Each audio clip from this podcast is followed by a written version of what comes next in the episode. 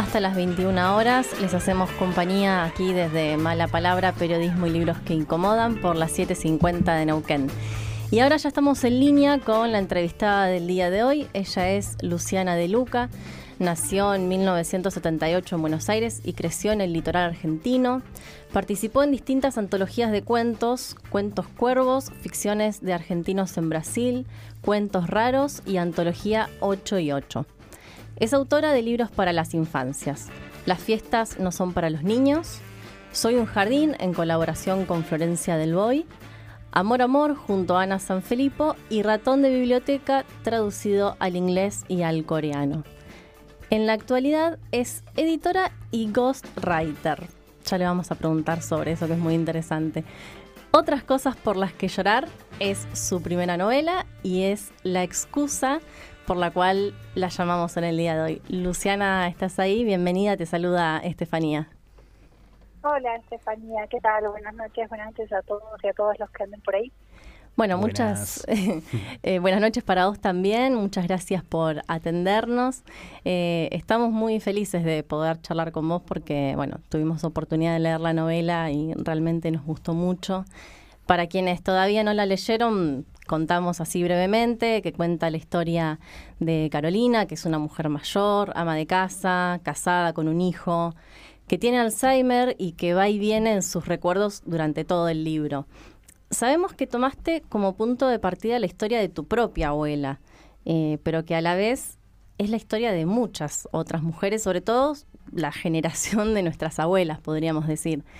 ¿Por qué elegiste o cómo se desarrolló este proceso de retratar una vida particular, pero que es al mismo tiempo y simbólicamente muchas otras vidas? Eh, bueno, en, principio eh, es, cierto esto de que usted mi abuela como, como modelo, digamos, o como, como un principio. A partir de ahí eh, bueno, se empezó a armar como este personaje que, que, es una mujer, que son un montón de mujeres, y también soy yo. Eh, y, y, creo que hay algo que tiene que ver con, con esta idea de que cuando uno se desarma también se vuelve a armar de otra manera, ¿no? Como esta idea de que en, la, en, en, ese, en esa herida de la memoria, en esa pérdida de memoria, eh, en ese en ese fragmento que, que aparece, ella empieza a encontrar su propia voz. Hmm. Eh, entonces, un poco la idea es esta, que a veces en el, caos y, en, la destrucción o en la desazón, también existe la posibilidad de, la emergencia de la verdad, en, todos los sentidos posibles de la emergencia, ¿no? Eh, o sea que tiene que ver con eso, creo que fue un poco eh, involuntario, no es que cuando yo me senté a escribir dije, ya sí voy a hacer todo esto porque se estaría sintiendo, eh, pero también creo que fue como, como experiencia literaria para mí con esta escritura me pasó eso, que fue como muy... Eh, muy interesante y muy valioso y como un gran aprendizaje seguir esta voz, seguir esta historia y, un poco ir yo adaptándome eh, a, como a esto, ¿no? Como a estos devaneos y como a esta a esta idea de que en donde está todo roto empieza a crecer algo como en un jardín. Sí, de hecho, bueno, la presencia del derrumbe eh, está muy, muy fuerte no solo en el, bueno, se ve en su cuerpo físico, ¿no? Cómo, cómo va cambiando, también en su cuerpo mental, emocional, en, en, este jardín, ¿no? Que ella cuida tanto. Em, está buenísimo esto que estás diciendo, cómo esta posibilidad de derrumbe te dio la oportunidad de, encontrar esa voz de Carolina, ¿no? Sí, sí, aparte porque, bueno, también tiene que ver con un poco experiencias personales y un poco también ¿no? el hecho de nada, ir viviendo, ir creciendo y después de crecer empezar a envejecer y ver, digo, alrededor mío gente que desde que nace hasta que muere y, reflexionar sobre eso, ¿no? Como sobre la sobre la influencia del tiempo sobre el cuerpo, sobre las emociones, sobre los vínculos con la familia, sobre incluso el autoconocimiento, digo, el autoconocimiento de las mujeres que, está también como muy vinculado a esta a, esta, a este silenciamiento de alguna manera que había en generaciones anteriores.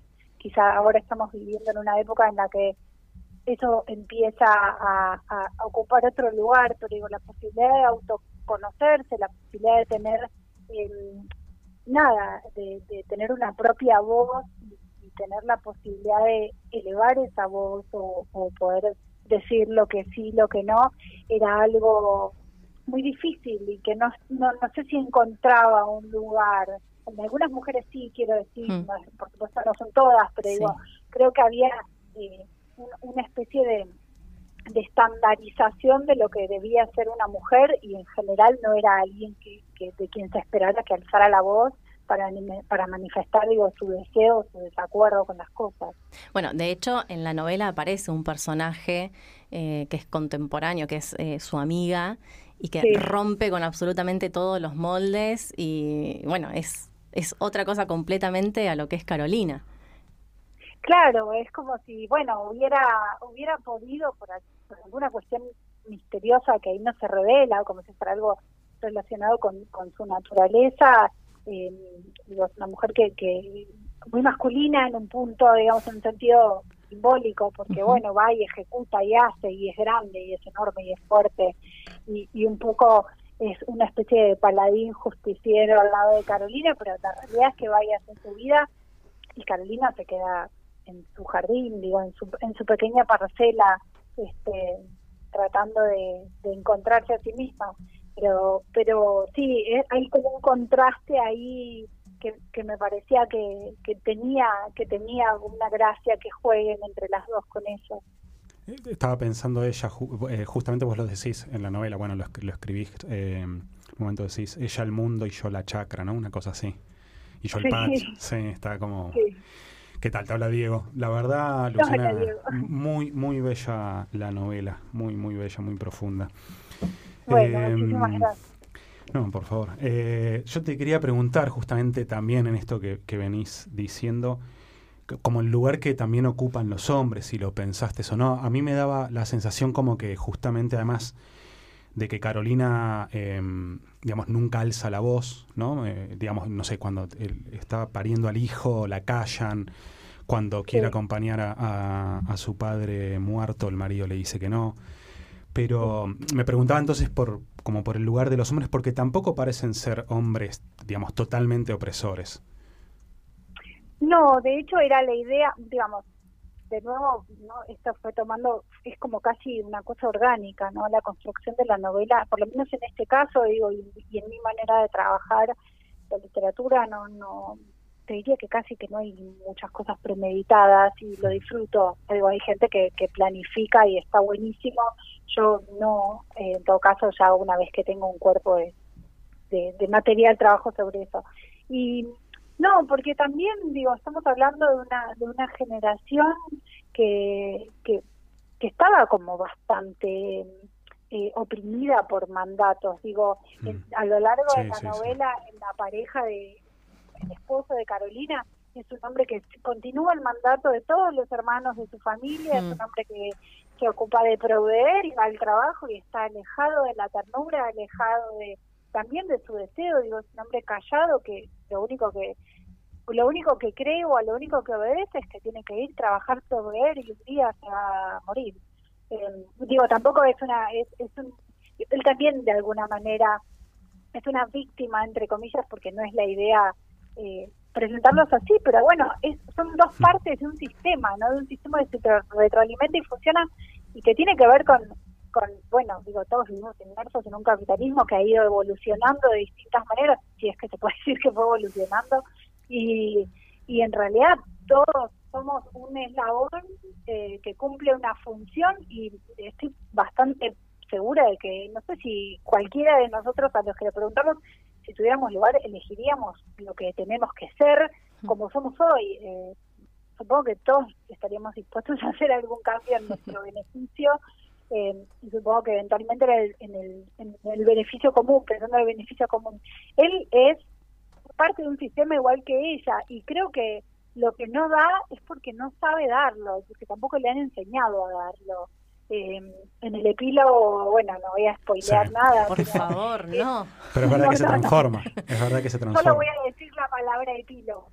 Eh, em, claro, pero en el epílogo hay como, bueno, la, manifestación de que hay miedo y la hay vulnerabilidad. Amor, y Exacto, y hay, y hay, y hay dolor, y hay susto, y hay vulnerabilidad, que era la idea, digo, no es no quería no quería hacer el, mapa de una pobre mujer oprimida por su esposo que sí las hay y muchas y sí las hubo y muchas no es el caso Ahí estaba pensando en esto que decías, hay otro momento donde también él parece desbordar cierta norma, que es el momento en el que ella cuenta que, que él en sus viajes le escribía cartas, ¿no? Bueno, esa parte a mí me encantó además, la idea, ¿no? Como que le escriben cartas y le llega cuando él ya está con ella y él es un Antonio que, ese Antonio de las cartas, ella nunca lo conoció. Claro, claro. Bueno, está eso también no es cuando cuando cuando la cuando la rutina se rompe, cuando hay algo que interviene ahí, que es la distancia, que es esta cosa de no saber un poco el destino, esta separación que los que los, bueno los separa, digo, los opone en distintos lugares. Ahí, de alguna manera, esa soledad, ese silencio, ese cambio de, de escenario, le permite a él tener otra otra disposición, otro tiempo y quizás hasta otra otro atrevimiento, ¿no? Es como si pudiera jugar a ser un, hombre quizá más romántico como quería ser, porque está lejos de su casa y entonces, bueno, cuando estamos todos lejos y cuando estamos de viaje, medio que un poco somos otros. Em, retomo esto que, que veníamos hablando, ¿no? De como de no presentar a, Carolina como la mujer oprimida, ¿no? En, en, términos así tan categóricos. Porque si bien sí, bueno, sí lo era, como posiblemente todas las mujeres de esa generación, muchas de nuestra generación, em, creo que lo que permite el, el modo en el que está narrada la novela es eh, incomodarnos, ¿no? Hoy lo hablábamos con Diego antes de la radio y decíamos, bueno, qué distinto hubiese sido si el marido Antonio hubiese sido no un, golpeador, ¿no? Un, tipo violento. Eh, es más fácil juzgarlo, es más fácil decir, bueno, acá sí hay opresión, o este es el malo y esta es la buena.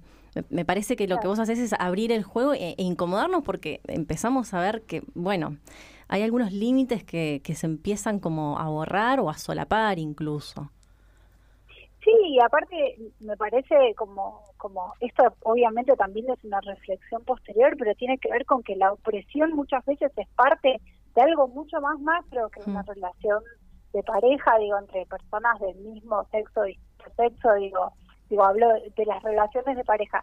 Y, y, la opresión no solo tiene que ver con el amor, digo, de nuevo, ser parte de un sistema en el que tenemos que trabajar y los bienes y, el dinero y todo lo que tenemos se distribuye de una manera desigual y despareja e injusta. O sea, todos de alguna manera vivimos bajo distintas maneras de, distintas formas de la opresión. Entonces, nada, me, interesaba como eso, digo, la, opresión como una cuestión histórica, como una cuestión heredada, como una cuestión social, también de una sociedad pequeña que a la vez está dentro de una más grande y que también es opresiva. Eh, digamos, no caer en el, en el lugar, no digo lugar común, porque me parece que siempre es importante que, que la opresión doméstica tenga su, su, espacio de visibilidad, eh, digo, como, como de, alguna manera de denuncia, pero, pero me parecía que esto era algo como que iba más allá. Y, y también de nuevo lo que decía un poco al principio, esta, la importancia de, de una mujer que nunca pudo decir que no, empezar a revelarse. La rabia tiene un lugar muy importante para mí en la novela y en la mm. vida. ¿no? Yo, yo pensaba en, en eso, hay otra escena que muy bella también, Estás contando el libro entero. No, pero Mejor, así le dan gana a la gente de leerlo. no, es que realmente esto que decís también, porque yo lo sentí cuando ella eh, sale en un momento Antonio y ve las mandarinas en el piso, las paltas, las ramas. Y, ahí haces como, justamente que para mí tiene que ver con esto que, venías diciendo, eh, de que hay un tono sin aspavientos, no tan, no tan sentencioso, y eso me parece que, claramente juega a favor de, la historia de la novela. Y, dice algo así, ahora no lo recuerdo textual, pero como los árboles renunciaron también, ¿no? Como esa idea de que la naturaleza también tiene resistencias que de alguna manera no era más que la resistencia de, Carolina también. ¿no? Está, yo creo que también está presente ese elemento de rabia, de cierta resistencia a, seguir ese mandato. Sí, sí, hay una resistencia y hay una dificultad muy grande para ejercerla, digo, porque ella cuando empieza a repasar, incluso en, esta, en esta en esta herida en su memoria y en esta herida en, el presente que se le va desmoronando. Ella reconoce la rabia y ella ha sentido la rabia y le empieza a poder sacar para afuera em, y empieza, digo, a ver cómo, cómo también es dueña de algo y también es dueña de su rabia y su rabia es, es una herramienta como muy potente porque en este en esta ruptura de la memoria y también en esta ruptura con cierta cuestión de ser muy modosa y siempre como dócil, eh, ahí encuentra eh, un espacio muy grande y, muy muy potente, digo, y, eso me parece que incluso trasciende un poco todo el tema de la opresión, ¿no? Me interesaba eso, porque me parece que eso es algo que si se saca del contexto de la época de Carolina y de la época en la que transcurre, es algo muy valioso en general que, sucede en la vida como experiencia. Total. Em, me, quedé pensando, hay una imagen a mí que me, me aparece así recurrente de, de, cuando leí la novela, que es la imagen de, de los perros. ¿no? no sé si vos lo hiciste muy consciente o no, pero yo en un momento llegué al final y vi la línea de los perros cuando aparecieron por lo menos en tres momentos. Eh, Así, casi como al pasar, ¿no? No, es nada demasiado eh, importante lo, que se describe sobre los perros, ¿no? Primero aparecen como un perro muy furioso, ellos teniéndole miedo. Después ella dice que era como un perro dócil, ¿no? Eh, sobre todo en relación a su padre. Y después, bueno, aparecen otra vez eh, los perros, pero en relación a, la vulnerabilidad de Antonio. sí eso lo, fue consciente eso. Yo lo, ¿Eso lo pensaste o no? Eso, esto, porque si lo pensaste es una cosa extraordinaria. ¿Cómo eh, eh, es, tan sutil, es tan sutil esa, esa introducción de, de la figura de los perros que a mí me fascinó. Bueno, voy a tener que decir que sí lo pensé porque si no, no pierdo mucho mérito. Eh, es buenísimo. o tenés una gran capacidad de, de ceder a tu propia voluntad. sí, creo que, que soy, soy, soy como mi mejor, mi mejor escriba, porque sí, hay algo, hay algo bueno, es, es como medio raro decirlo, porque yo no soy muy, muy, muy de lo sobrenatural, pero hay, hay una especie de fluir en, en la escritura, por lo menos en mi manera de relacionarme con la literatura, que es como muy, muy eh, apasionado, sería la palabra, pero de alguna manera muy volcánico, no sé hmm. cómo explicarlo de otra manera. Y y los perros igual son muy constitutivos de este paisaje que es como una especie de territorio, bueno, real, para mí es como un territorio de la infancia, yo viví muchos años en la provincia y eh, eh, eh, la composición para mí de este territorio sobre el que siempre estoy escribiendo porque en definitiva en algún momento miré todo lo que tenía escrito y dije como, ah, listo, estoy siempre escribiendo sobre el mismo lugar. Y los personajes incluso están muy relacionados entre sí. Eh, los perros son una parte fundamental de este, de, este espacio, de esta, de esta pequeña sociedad, porque tienen eso, como no aparecen como de distintas maneras y representando simbólicamente y a veces carnalmente y con dientes eh, distintas situaciones y emociones, ¿no? Sí, totalmente. Em, quiero preguntarte, porque bueno, esta novela está narrada en primera persona, ¿no? Lo cual para mí potencia eh, las vivencias del, del personaje de Carolina y también de cómo nos afecta a quienes estamos leyendo la novela. ¿Cómo fue para vos encarnar esta voz en primera persona, teniendo en cuenta, además, todo esto que venimos hablando, ¿no? Las referencias a tu abuela, las referencias a la vida de muchas otras mujeres. Eh, ¿Cómo fue el, proceso de la escritora de tener que de ponerse en escribir en primera persona todo esto? Y hubo, al principio creo que, que fue, empezó y, no hubo, como les decía, una decisión. Cuando ya empezó a tomar fuerza, la primera persona, bueno, es, una herramienta muy poderosa porque permite investirse de alguna manera, es como casi que, que, me hubiera tomado por completo.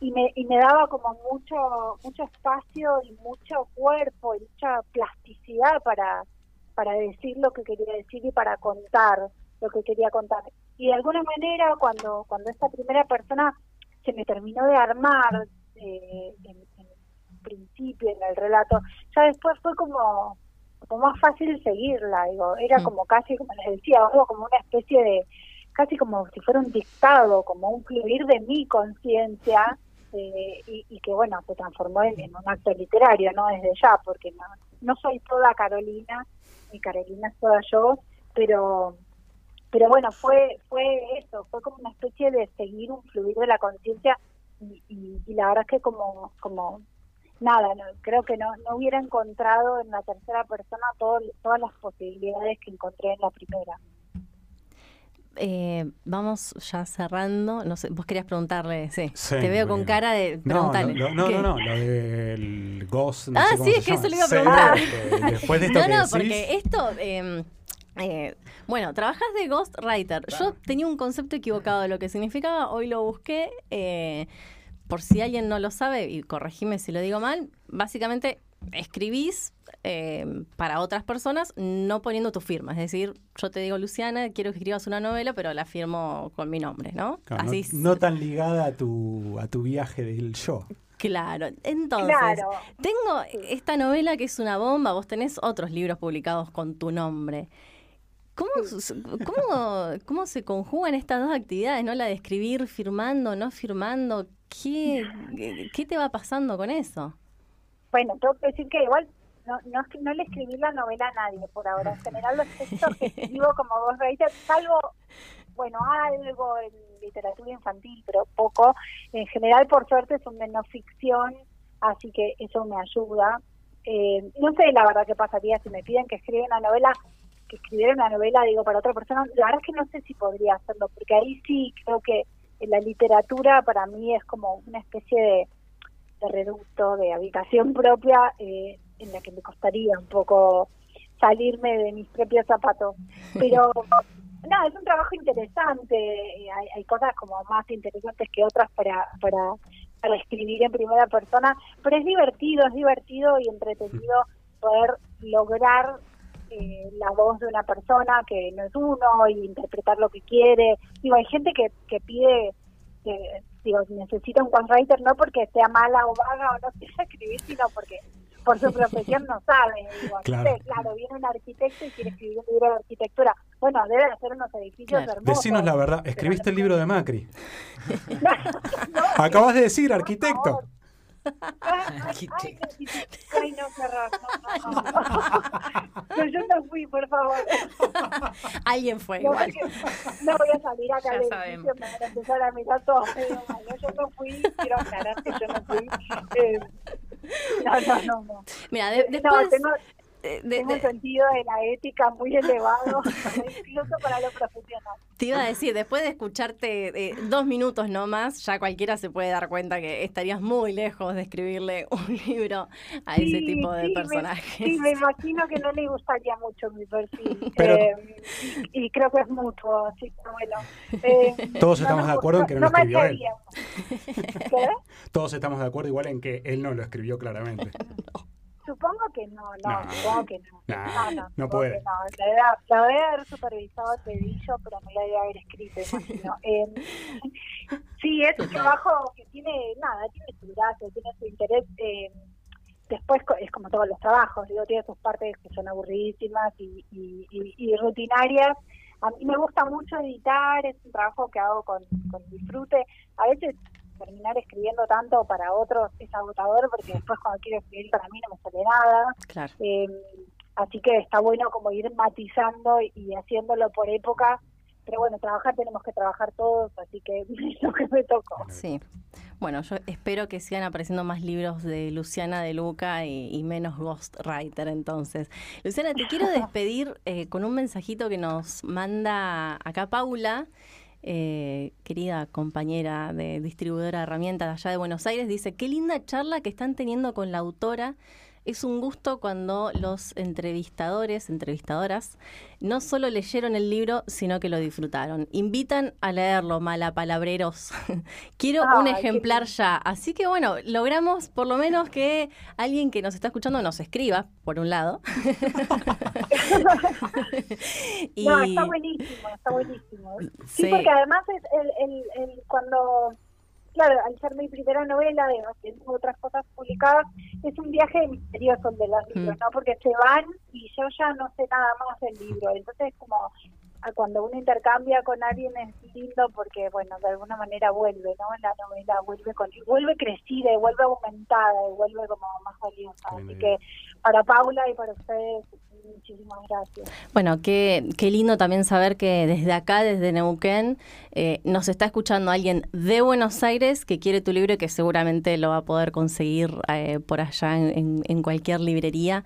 Así que podemos decir que misión cumplida por este lado. Luciana, un millón de gracias a vos. Eh, fue un placer charlar con vos, leerte. Y bueno, esperamos ansiosos y ansiosas el próximo librito. Bueno, muchísimas gracias. Este, gracias por leer y por el tiempo y un saludo para todos allá, a todos los que estén escuchando. Abrazo gigante. Un abrazo grande. Hablábamos con Luciana De Luca, autora del libro Otras cosas por las que llorar.